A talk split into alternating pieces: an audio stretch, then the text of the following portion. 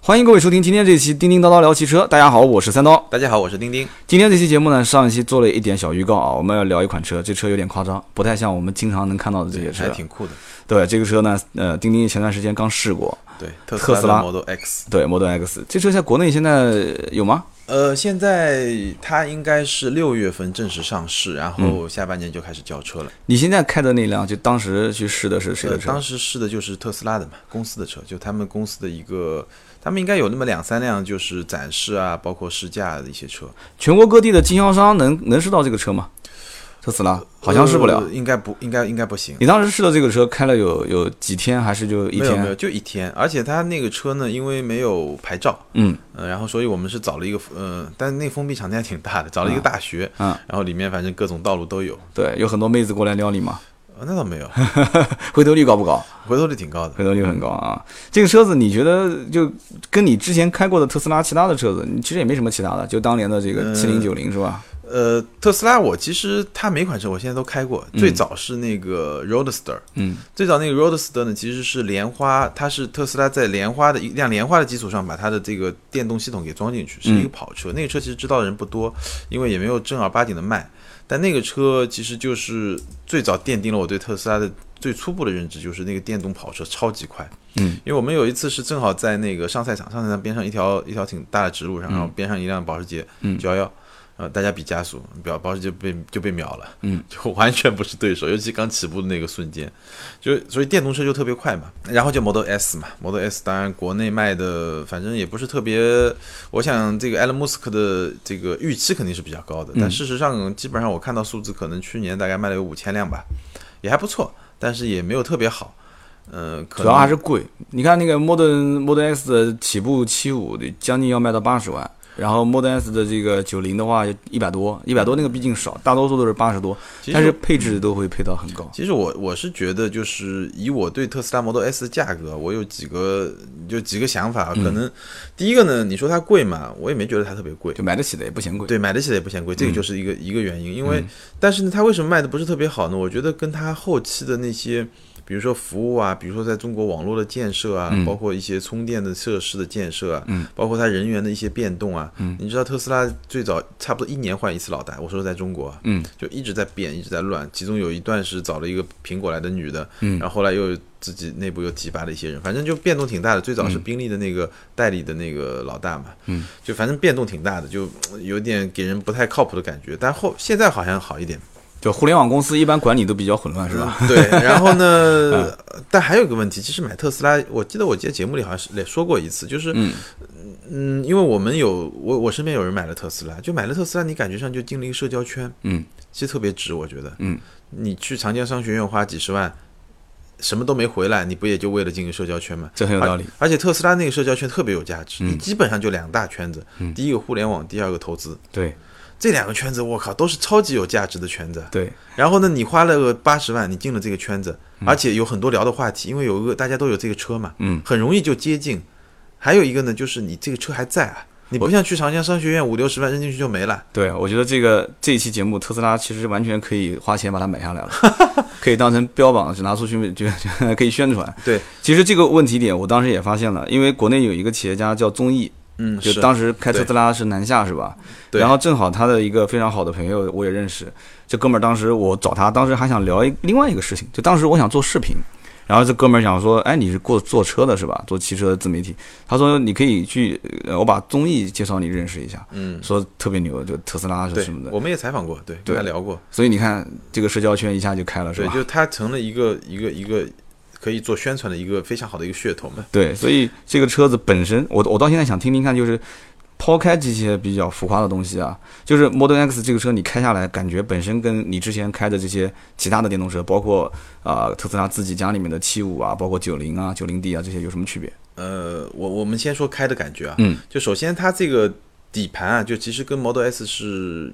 结构是比较接近的，嗯，因为电动车嘛，我们可以想象一下，它其实特别简单，嗯，就底下就是一个一个一个驾驶单元一样的东西，就是放了很多电池嘛，嗯，电池就在下面，然后呢，呃，电机呢看。像 Model X 的话，全部都是四驱的，所以它电机就是后面一个，前面一个。嗯，后面一个电机，前面一个电机，后面一个电机就驱动后轮，前面一个电机就驱动前轮。那它有现在有两个型号，一个叫 P 九零 D，一个叫九零 D。嗯，P 九零 D 呢，前面一个是小一点的电机，后面一个大一点的。嗯，那呃九零 D 就没有这个 P 呢，就是前面后面都是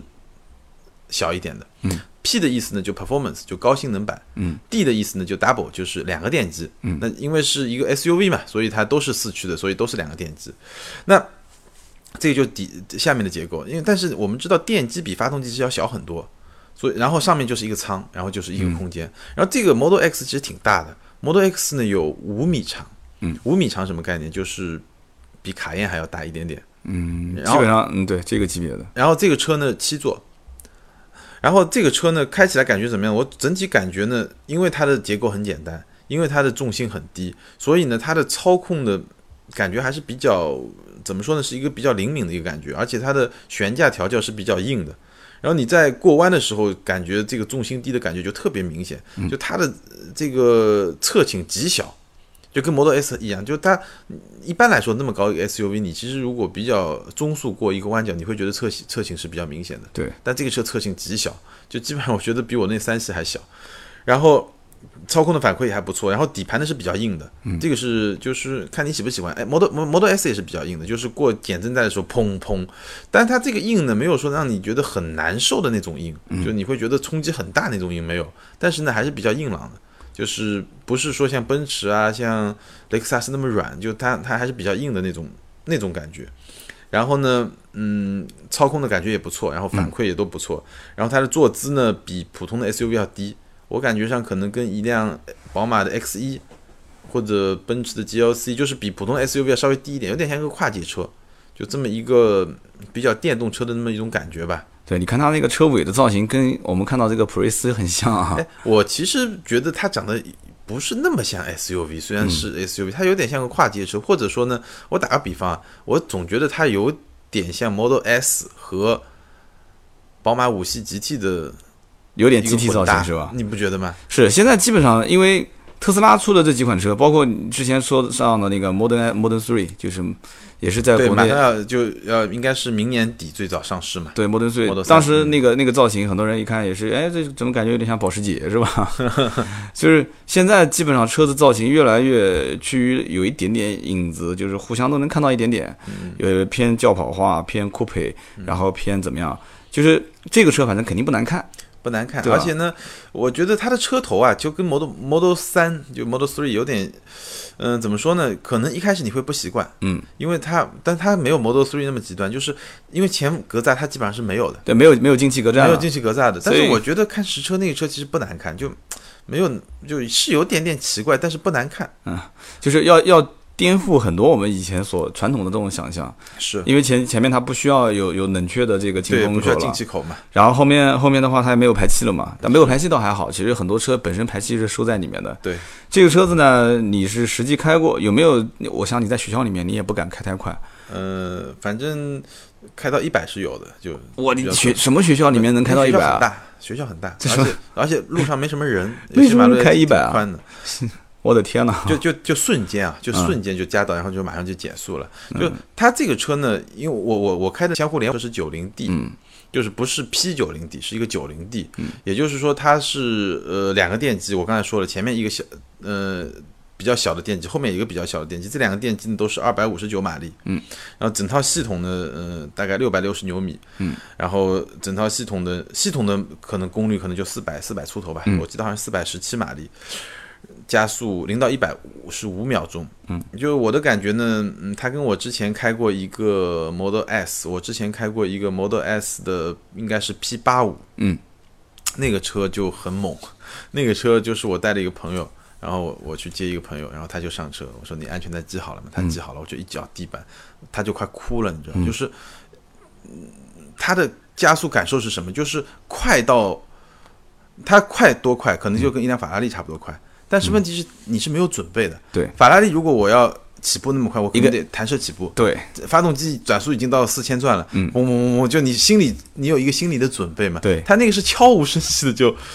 就就那么快，但是这个车没那么快。因为首先它不是 P，就我刚才说不是高性能版，嗯它是一个普通的九零 D。然后呢，它比较高，所以它你当你一一脚把应该叫什么电门对吧？嗯把这个电门踩到底的时候，它有瞬间释放，瞬间有一个抬头的动作，啊对就车头会往上一抬，然后然后再出去，但是呢也不慢，零零到一百五秒其实是一个一个挺快的，就比较快的一个一个一个成绩了。讲到这个车，其实我估计很多人要问你几个小问题啊，一嗯个就是。当时是测评还是网上的新闻讲说这个车下雨天会漏漏雨啊？哎，是啊，这个我一直想试，因为我昨天试的时候发一个微博，然后也有人问，但问题在于昨天太阳太好了，对你找桶水嘛，是。然后 对，然后这毕竟是这个呃，就是厂家的试驾给车你嘛车，对啊对，我也我也不好意思自己找桶水往上去泼，对吧？对但是呢，我我我觉得它这个，其实我们看到它这个鹰翼门的设计，我不知道大家觉得是一个特别酷的还是怎么样。首先一点，它一定是很酷，嗯，这个毫无疑问嘛，就你你看到那个照片你就知道了。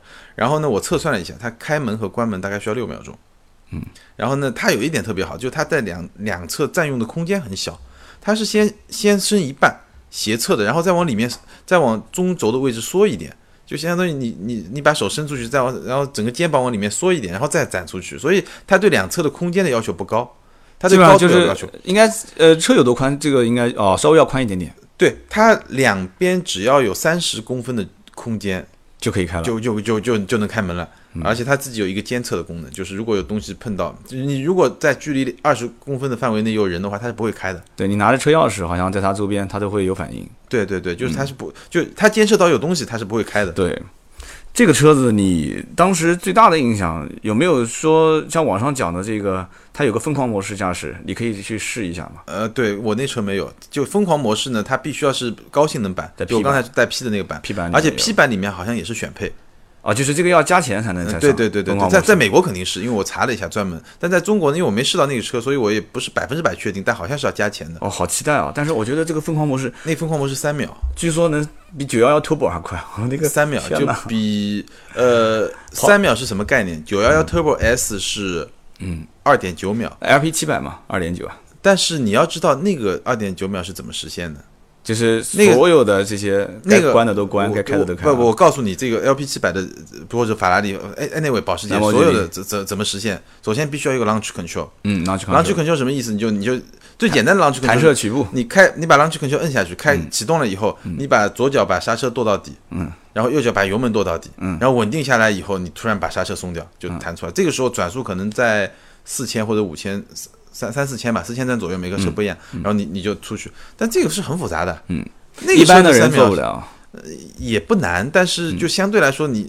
动静很大，对而且特别伤车，对，上变速箱，上变速箱，对，对特别伤车。但是你这个东西，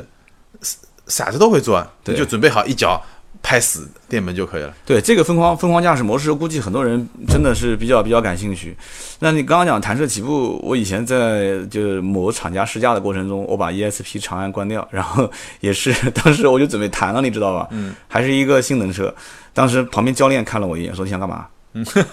不让弹是吧？对，说下去， 直接就当时要让我下车了啊！那很多年前，就是说弹射也会有很多的一些不可控的因素，是就是瞬间失控嘛。我们在网上看到很多的一种零杠四、零杠一的那种这种黑市里面的 underground 就飙车都会出问题。嗯，出问题的倒不是说这些人不是老司机，而是说在瞬间出现这些类似的问题。嗯那还有一个也很好玩的，有人问说这个车生化模式对，生化模式，我觉得这个是一个很好噱的头嘛？包装啊这这是是一个包装包装，就是那车上有吗？你那个车？我没仔细研究啊，就是应该是有这个，应该是一个标配的东西。嗯，但是问题在于，这个其实就是一个过滤器嘛，就一堆 过滤器嘛，只是说它把它标包装的比较，嗯这个我没特别研究啊。也许、也许它的过滤器比别人的更高级一点，但是生化模式，我觉得它真的就比沃尔沃的那些过滤器更高档高级吗？我也我也搞不清楚。对，就感觉这个车子就不像卖车了，有点像卖那个空气过滤器，哎有点、对对对对对对吧？开门北京，关门北欧是吧？对。然后这个车的，因为我昨天也有朋友关心这个车的空间、速嗯度。这个车其实它的鹰翼门啊有一个特别大的好处，就是你第三排的，但它是这样，它是二三二，嗯，然后座椅呢第一排是非常舒服，嗯，就是它。嗯，我我那辆车是白的内饰，然后嗯看着也挺高档的。然后呢，两侧的侧翼就是坐垫的侧翼包围，无论是腿的那部分还是身体的部分都不错。然后中间呢是三排座椅，但中间座椅呢就没第一排那么舒服了。就它中间的坐垫啊，它跟两边的侧翼是持平的，啊，就屁股那个位置，就你感觉像有点顶顶起来了，稍微有一点点啊，当然也不是说不舒服。但嗯它好处是什么地方呢？它好处是这个门儿啊，它这个门是这么开的，以后它进第三排就特别方便，因为啊高嘛，对吧？就你完全可以可以比较从容的进第三排，而且它第二排是有一个按钮，就前后移动是电子控制的按钮，你按了以后，然后你就很轻松进第三排，然后你坐到第三排。嗯然后我测试了一下，第三排是两个座椅，第三排两个座椅，而且它中间还有一个杯架，把两个座椅隔开的是两个杯架，这个我也觉得实用倒是挺实用，但也挺奇葩的。你坐在 坐在一个杯架边上，对吧？一不容易，很容易碰到嘛。就它没有中央扶手是吧？没有中间扶手，但是中间有两个杯架，中间中间就两个座椅垫，中间就加了两个杯架。 这这图我已经看到了。然然后呢，它就你进出就比较方便。然后嗯呢，它的空间其实不小，就我我大概一米七七，然后坐在里面呢，就腿腿部是有点顶着，你知道吧，嗯就不太舒服。但是第三排嘛，大部分也就坐一个小姑娘或者坐一个小孩儿。对，就我觉得如果你是一个一米六几的一个小姑娘坐第三排应该是没什么问题，而且它头顶，呃，它的天窗也挺挺牛逼的，它一块玻璃从前风挡一直到头顶。说这个天窗是在南非还是伊拉克还是什么地方？说全球只有两家公司还是这一家公司，只有他一家能做啊，这个天窗特别牛逼。啊、然后它呢，中间有一个比较隐，就不是很明显就的，是渐渐渐渐进色了，渐进色。然后基本上到顶上那部分，它隔热效果非常好。就是我把手，因为昨天是昨天嘛，就我拍的那一天太阳特别好，嗯，然后呢，就我我自己开车就已经被晒得不行了。嗯然后我一想，我靠，这么一块天窗，我肯定会被晒死的。但是呢，不热，就它隔热非常好。你把手伸上去，距离它可能十公分之内，你会觉得很热。嗯，就是它因为。呃还是很热嘛，但是呢，你当你离开这个区以后，你到你正常坐姿的那个区，你就觉得不热，嗯，就说明它上面一块还是通过一些就是对流啊，上面有些热的交换，但是它不是它把辐射那部分都已经挡掉了。对，其实真的，我觉得特斯拉牛逼就牛逼在它很多一些技术是，其实就是我们不知道它能实现，但是其实这个世界上已经可以实现，嗯，对，但是实现它可能需要成本和勇气。是。然后这家公司就把它全部实现在我上觉面得勇气很重要，因为很多大的主机厂，尤其豪华品牌，其实很保守，他真的就怕出事儿，对，他他不愿意去冒险。我的天！所以这个当时我是记不得在哪一个视频里面看到的，讲到这个天窗的时候，说全球只有这一家还是两家公司，好像我记不得是伊拉克还是南非那边的有一家工厂，就是专门做这种就是全景的挡风玻璃天窗的。所以我在想，我说这个难道其他的主机厂就不知道吗？其他汽车品牌肯定知道啊。而且你现在你看大天窗都是以很多传统轿车的标配，但是我们有没有想过从前挡一直拉一个超级大的天窗？我记得以前是雷诺还是还是这个某一个品牌也曾经做过。就天窗面积特别大。结果我看到那个帖子下面的评论全是说：“我的天，这车一翻车，那那基本上就嗯就完蛋了。说这车要是撞一下子，玻璃全碎了。”就是就以前 N 多人的这种留言都是这样子的留。那我我就想看看 Model X 这个车上市以后， 嗯这车呢不太容易翻，为什么？刚才也说了，它重心实在太低，嗯，因为一个电动车它的重量都在底盘那边嘛，嗯，就是不确实是太低。它有它有这个欧洲的碰撞标准肯定是有的，要不然不可能在有有欧洲有，上而且对吧嗯它在美国的碰撞的表现都非常好。为什么好呢？其实你可以想，比如说我们传统的车前面是一个什么？前面是一个发动机，对很硬的嘛。对让我要做一些防溃缩结构，对这个它前面什么？它前面就跟911一样，是一个行李箱，对，就是一个小的行李就箱，很多超跑的前面都是就是一个行李箱嘛，呃对，因为发动机在后中面嘛中置发动机。嗯那对它来说，它因为两个电机都很小，所以它前面是一个小的行李箱，那这个溃缩其实就很好，嗯，就做缓冲区就非常好嘛。就是你的结构只要足够坚固，你、对啊你反而不会有那些像发动机舱的东西对它会即给使你增加它的至一少个。从我现在看到的，在北美市场的一些碰撞测试，其实它的嗯得分都是、都是挺高的。然后呢，呃，我觉得它内饰就里面啊有一些比较明显的改进，嗯比如说 Model S 中间就一大块空的，对就什么都没有。你说放空间大嘛也大，你放什么都可以；你说小嘛也小，因为它没有给你一格一格的东西，你放的东西到处飞，你 知道？尤其它加速还那么快，你可能一脚下去，手机都不知道去哪儿了。是，就那种在这个里面就做了一些比较比较不错的一些分割啊，一些装装东西的地方，这个还是不错的。而且，然后它的中控屏就不要说了，这跟 Model S 一样特别大。然后前面的仪表盘也不错，然后它的那个因为每个地方都有雷达嘛，然后雷达的那种显示就 UI 做的很好，就你会觉得特别的人性化。嗯，当时从做工上来说也有问题，就比如说第二排，我们发现第二排有杯架嘛，弹出来的杯架，你你去摸，它外侧有点拉手，就是呃，就边缘没有把它边缘给就做的太精致程度是有点问题太的。精致啊、嗯对，然后呢，呃，我一天我就开了一天，其实就大半天，等到嗯下午的时候，我就觉得它这个车门有点小问题。怎么呢？不是机械产品质量上的问题，是什么问题呢？就麻烦。嗯，你想，你如果要后排拿个什么东西，我靠，摁一下，呼噜呼噜呼噜六秒钟，嗯，开上去，然后再忽略忽略忽略六秒钟再关上，就觉得特麻烦。就是你必须得等，你必须得等，它就是它就是电动的，它它就电动，我不知道，比如说你它撑到一半你，你把它抓住会怎么样？我不知道，就我也没怎么去试。但是你会觉得，当你要拿一样东西的话，就你要往后排要拿一个什么东西什么时候，哎，真的就它是很好看，但是当时间长了以后，你每次都得这么弄一下，我觉得也挺烦的。我不知道你怎么想把窗户摇下来拉呗。 啊？对，这也许够不到是吧嗯这这也许是一个一个一个一个办法。我就觉得就因为对于一扇车门来说，我觉得我需要的是最简单的、最快的上下车。但这个东西我不知道，可能因为时间短嘛，就这种感受都是因为我们因为下午需因为拍摄的需要，老是一会儿要拿个东西，一会儿要怎么怎么样，就比较频繁，对到后面有点烦。这个主要看你是什么心态。如果人多的地方，你肯定是觉得越慢越好，挺嗨的对对吧吧越慢越好对吧对。但是你要如果一个人在地下车库，然后又着急，对吧？妹子在上面又等着你，某个宾馆什么的，那这个就很着急，确实是的。对，然后这个电动车门呢，我在一些论坛上，在美国论坛上看到，其实 Elon Musk 自己就说，说以后不能再玩这个东西，为什么呢？因为这个电动车门它之一直推迟发布这个呃车，就是因为这个电动车门。到最后关头，他们还改过这个电动车门的设计。就电动车门太难了，为什么？就是。它这个电动车门，啊它的这个固定铰接点，它是一个纵向的一个点，就大部分门其实是一个跟地面垂直的一个方向，是的，它其实是跟地面有点像平行的这么一个方向。那这很麻烦。行将来时间久了，它会没会错，会变就形啊。它所所以啊，就是它这个对制造工艺的要求非常高。嗯，而且这辆车毕竟虽然没公布价格，我们猜一下，在中国就一百来一百一百一百万出头嘛，嗯，不会太高，嗯，就不会说高到大大大一百万，肯定不会，肯定对就一百万出头嘛。好像已经有了八十多万啊，九十多万到一百多万这嘛，个是预售价吧？预售价，对，九十六万一，一百一十五点三四。啊对，就是一百万出头的一个嗯车。那一百万出头的一个车的话，它的制造成本肯定不能跟当年什么奔驰的那些超级跑车啊，什么 S L S M G 啊，嗯或者说像就就那个它又达不到，或者像兰博基尼这种，嗯，就是它。因为它更高的级别，它意味着它可以做有更多的成本去做这件事情，嗯嗯，所以这个车门反正嗯，但最后的解决方案现在看下来是不错了，但至于它的可靠性怎么样，可能我们也有待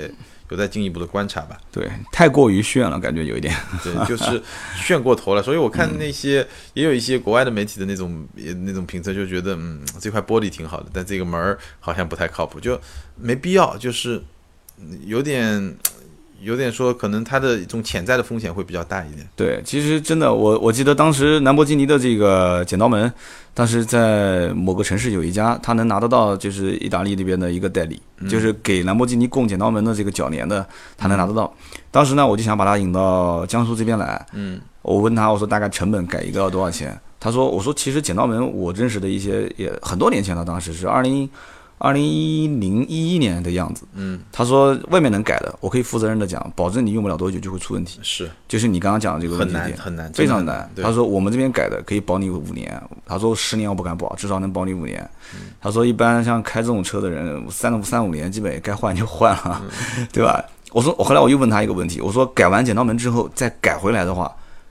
他说那对不起，那这个费用也也不便宜。嗯对改不回来了。对对，其实他大概给我回复的就是，你可能想改回来很难，就改不回来了。所以呢，剪刀门这个，我是我当时最早接触到，就刚刚你为什么你一讲平行的这个事情，我就会考虑到，就是这个会不会变形，就是这个门，就是越是大家觉得很常见的东西，你不用去看的，这个东西其实工艺越复杂，嗯，呃能这么理解吧？是，就是这个东西它的这种反复使用的强度和它的这种耐用性，它而且它受力的方向嘛，对吧？就受力，平时在那种受力的那种反复的那种受力的那种影响。对对。然后这个车的性能方面呢，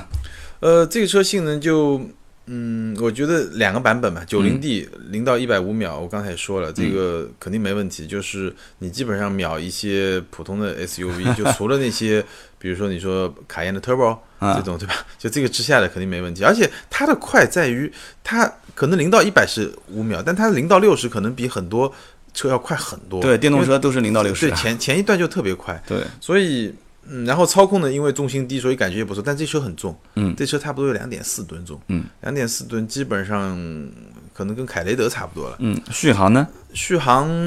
呃，反正官方给的数字基本上就是小五百，四百六十七，对，四百就是那个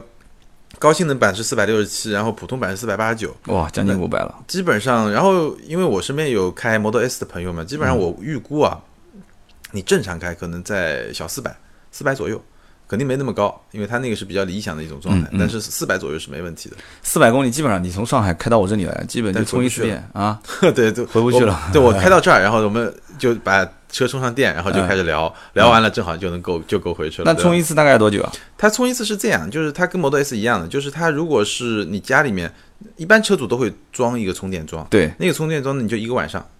一个晚上是多久？七八个小时七八个小时啊。但是呢，它有快充，它在嗯上海有、北京，好像现在中国已经很多城市，快充大概是半个小时，半个小时能充到百分之八十五到九十，差不多。怎么会那？么快呢？因为它电流特别大，半个小时啊？对，超级充超，它是超级充电站，它的电流特别大，超级充电你指的是通用的，就是可以给其他车充的，没有特斯拉的专用的，特斯拉专用的超特级充斯拉电自己站，建的超级充电站，超级充电站。半个小时能给它充到半百分之八十。对，但是它这个超级充电站呢，因为我在上海我，我我我去看过，就是它超级充电站的最理想，我说的是比较理想状态，可嗯能都不用半个小时，二十分钟说不定就能充到八八八十五。但是呢，它还有个问题就是，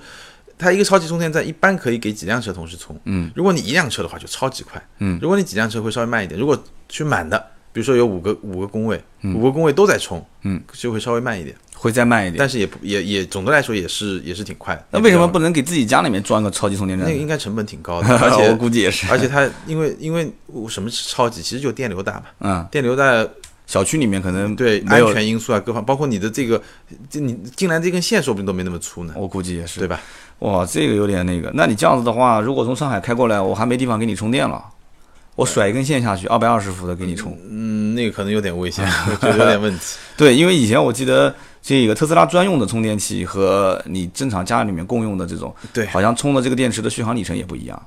呃，就那个就时间长嘛，对，就时间长。然后，但是我知道特斯拉其实就我刚才说最早我们说的那个社交属性，嗯其实他们有一个。这就涉及到买不买的问题了，它是有吧？对涉及到买卖，它有一个不不是，它有一个互助群，嗯就 他们很很好玩。就比如说，你说我今天去南京，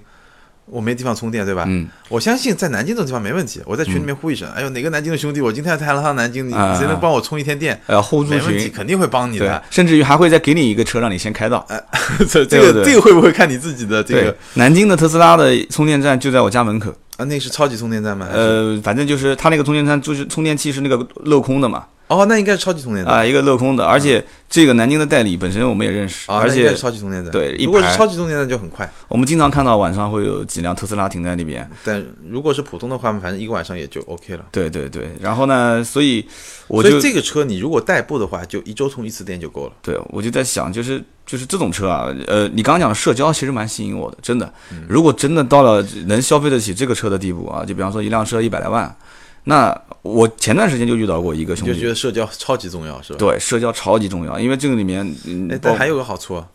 嗯，在上海和在上海它是可以免费拿牌照的。对，那其实那能不能这样子呢？就比方说，我明明可以上南京牌，但是我偏偏就不上南京牌，我开着这个车去上海拿一块上海牌照。 呃，但是你要有上海的户口或者居住证啊，哎呀，你看这句话就把我，对吧？就 peaceful 到上海之外了啊！啊，原来是这样子。那行，我们今天聊的就是特斯拉的这个 Model X。对啊，不知道大家还有什么问题，我我们没有聊到的，我觉得其实聊的挺全的了啊。是然后呢，网上也有很多的一些相应的这个 Model X 的可能前期试驾的一些测试的视频，但是呢，我更推荐大家看这个钉钉的啊，对，大家可以在新浪微博或者秒拍上搜索艾特名车志钉钉，对，名车是钉钉，钉钉最近在解，但是我们这期节目录完之后，你大家现在听到的这个节目肯定已这经一解天完了百分之百是能看到了。对对，在秒拍上能搜到，然后新浪微博也能看到，名车是钉钉，它这一期出来我也会转啊，所以你搜我的微博也可以，百车全说三刀是啊，或者搜百车全说，我们在秒拍啊、优酷啊、腾讯也有很多视频。